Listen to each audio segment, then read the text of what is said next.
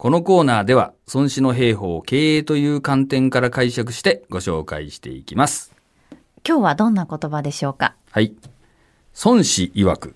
愛守ること数年、もって一日の価値を争う。しかるに、百六百均をしみて敵の情を知らざる者は、婦人の至りなり。です。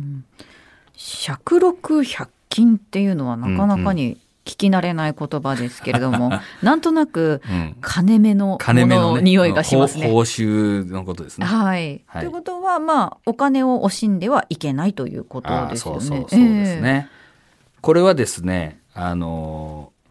敵国との戦いっていうのはやっぱり何年もの単位でええ。うん起こるわけですよ。例えば長期の戦いで遠征もしたら何年もこう敵に攻めに行くといったようなことになるんだけど、うんでも最後は結局決戦の日で決するわけ。はいで。これは大体1日で終わるというものなんですよね。ええで、ここの1日の決戦で、えー勝つかどうかが非常に重要なんで、何をするかっていうと、まあこれは孫子なんでね、やっぱ官庁を使うわけ、スパイを。で、いろんな情報を取ってきて敵の動きとかも探って、ここぞというところで勝たなきゃいけないんですよ。はい。だからこの諜報力が必要なんですね。うんで、その時に、この当然、官庁を送り込まなきゃいけないんだけど、百六百金っていうのは官庁に払う報酬のことを言ってるんですが、ここをケチって、敵の情報をうまく取れないうん国王なり将軍がいたとしたら、それは婦人の至り。婦人っていうのは人がないことの至りなので、うんもうあまりにもその国民なりね、その兵士に対する思いやりがなさすぎると、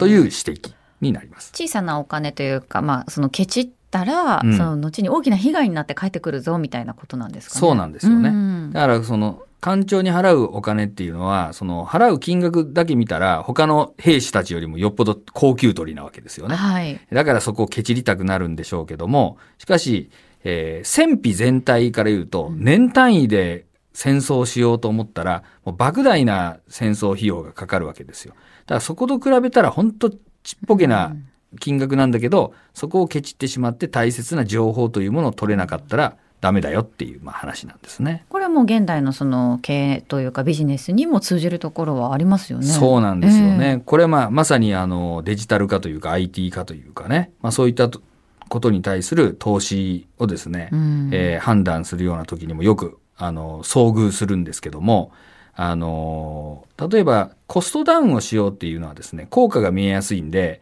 えー例えば機械を入れたらね、何千万とか何億コストダウンできるみたいなのは、計算がし成り立ちやすいんで、えーできるんですけども、例えばシステムを入れて、で、特に DX で新たなビジネスモデルに変えていきましょうみたいな話をすると、効果がなかなか見えにくいものなんですよね。はいなので、えー大した金額じゃないんだけど、そういうものにこう取り組めないということが結構あります。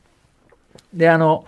うちなんかだとですね、あの、よくあの、営業マンにその情報武装をして、まあ、AI 秘書ですね、うんえーをして、えー営業マンの生産性を上げて売り上げ上げていきましょうみたいな提案をよくするんだけど、そうするとですね、その費用が高いとか言うわけなんですよ。うんでもそのその費用なんてのは月々5000 5000も払えばできるような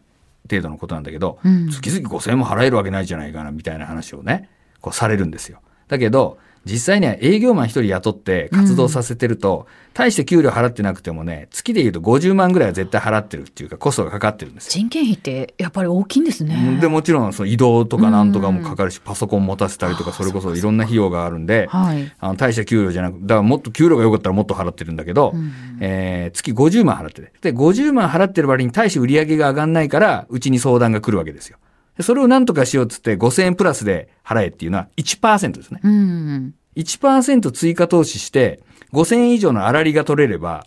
もうペイするわけだから、ね余裕、余裕でそうなるだろうと思うんだけど、うんこの5000円が高いと言いながら、この生産性が低い営業マンに50万円払い続けるっていうのは、うんこのまさにこの孫子の教えみたいなもんで、なるほど。非常にバカバカしいというものなんですよね。いや、それでもそうはいいけどコストアップするじゃないかなんていう人が必ずいるんで、ええじゃあその本当にそこまでね、経営が困ってるんだったらね、その営業、今いる営業マンのうち一番ダメっぽいね、期待が持てなさそうにな人にお一人ね、あの、お引き取り願ったら、50万コストが浮くわけなんですよ。で、これ50万浮いたら100人、残り100人分の追加投資ができることになりますんで、残った人にですね、あの、5000円の追加投資をしてあげて、うんダメな人に一人いなくなってもらって、残った人の生産性が1.1とか1.2とかでもなれば、はい余裕でクリアすることになるんですよ。ってことですよね。まあ、そういうふうにすればいいんだけど、どうしてもそのちっちゃい金額にですね、あの、目がいってですね、うんこの全体のコスト感とか、成果に対してのコストというものをなかなか見ていけないっていうね、